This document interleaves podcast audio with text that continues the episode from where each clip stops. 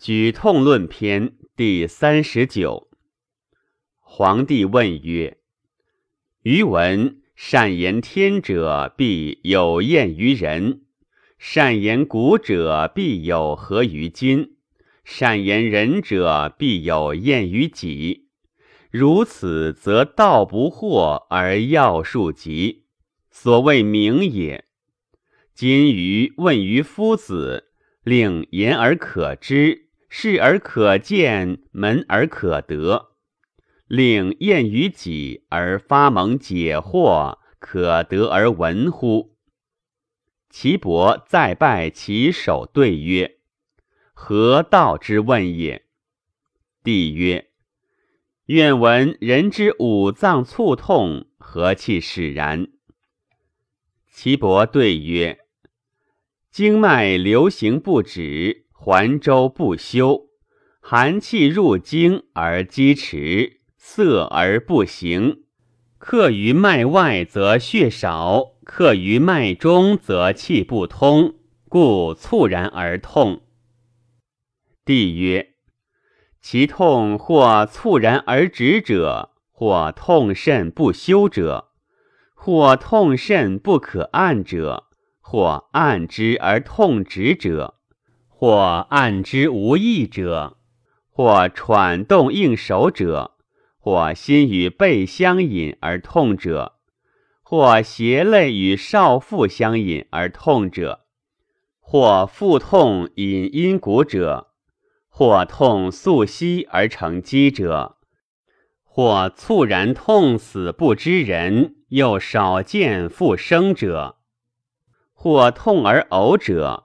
或腹痛而后泻者，或痛而必不通者，凡此诸痛各不同形，别之奈何？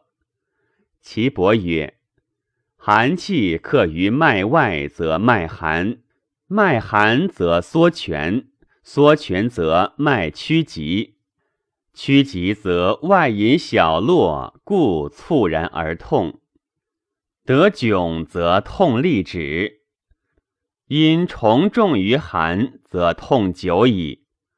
寒气克于经脉之中，与窘气相搏，则脉满，满则痛而不可按也。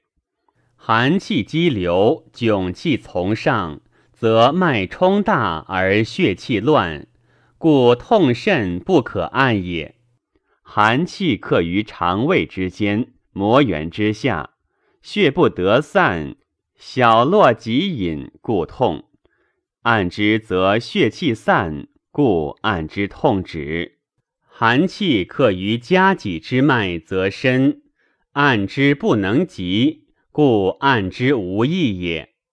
寒气克于冲脉，冲脉起于关元，随腹直上，寒气克则脉不通。脉不通，则气阴之，故喘动应手矣。寒气克于背数之脉，则脉涩；脉涩则血虚，血虚则痛。其数注于心，故相引而痛。按之则热气至，热气至则痛止矣。寒气克于厥阴之脉，厥阴之脉者。络阴气系于肝，寒气克于脉中，则血色脉急，故胁肋与少腹相引痛矣。厥气克于阴谷，寒气上及少腹，血色在下相引，故腹痛引阴谷。寒气克于小肠膜原之间，络血之中。血色不得注于大经，血气激流不得行，故素息而成积矣。寒气克于五脏，厥逆上泄，阴气结，阳气未入，故猝然痛死不知人。气复反则生矣。寒气克于肠胃，厥逆上出，故痛而呕也。寒气克于小肠，小肠不得成聚，故后泻腹痛矣。热气流于小肠，肠中痛，丹热交渴，则兼肝不得出，故痛而闭不通矣。帝曰：所谓言而可知者也，视而可见奈何？岐伯曰：五脏六腑固尽有部，视其五色，黄赤为热，白为寒。青黑为痛，此所谓视而可见者也。帝曰：门而可得奈何？岐伯曰：视其主病之脉，坚而血及线下者，皆可门而得也。帝曰：善。余之百病生于气也，怒则气上，喜则气缓。悲则气消，恐则气下，寒则气收，窘则气泄，惊则气乱，劳则气耗，思则气结。九气不同，合并之生。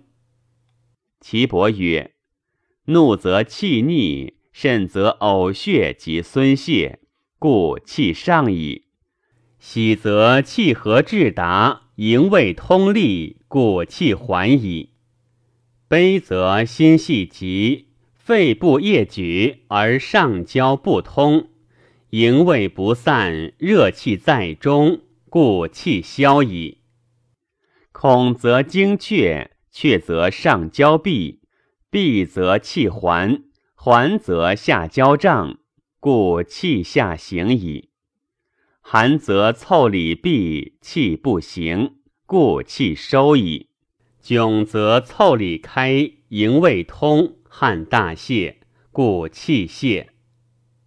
惊则心无所以，神无所归，虑无所定，故气乱矣。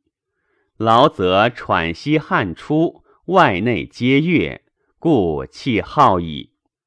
思则心有所存，神有所归。正气流而不行，故气结矣。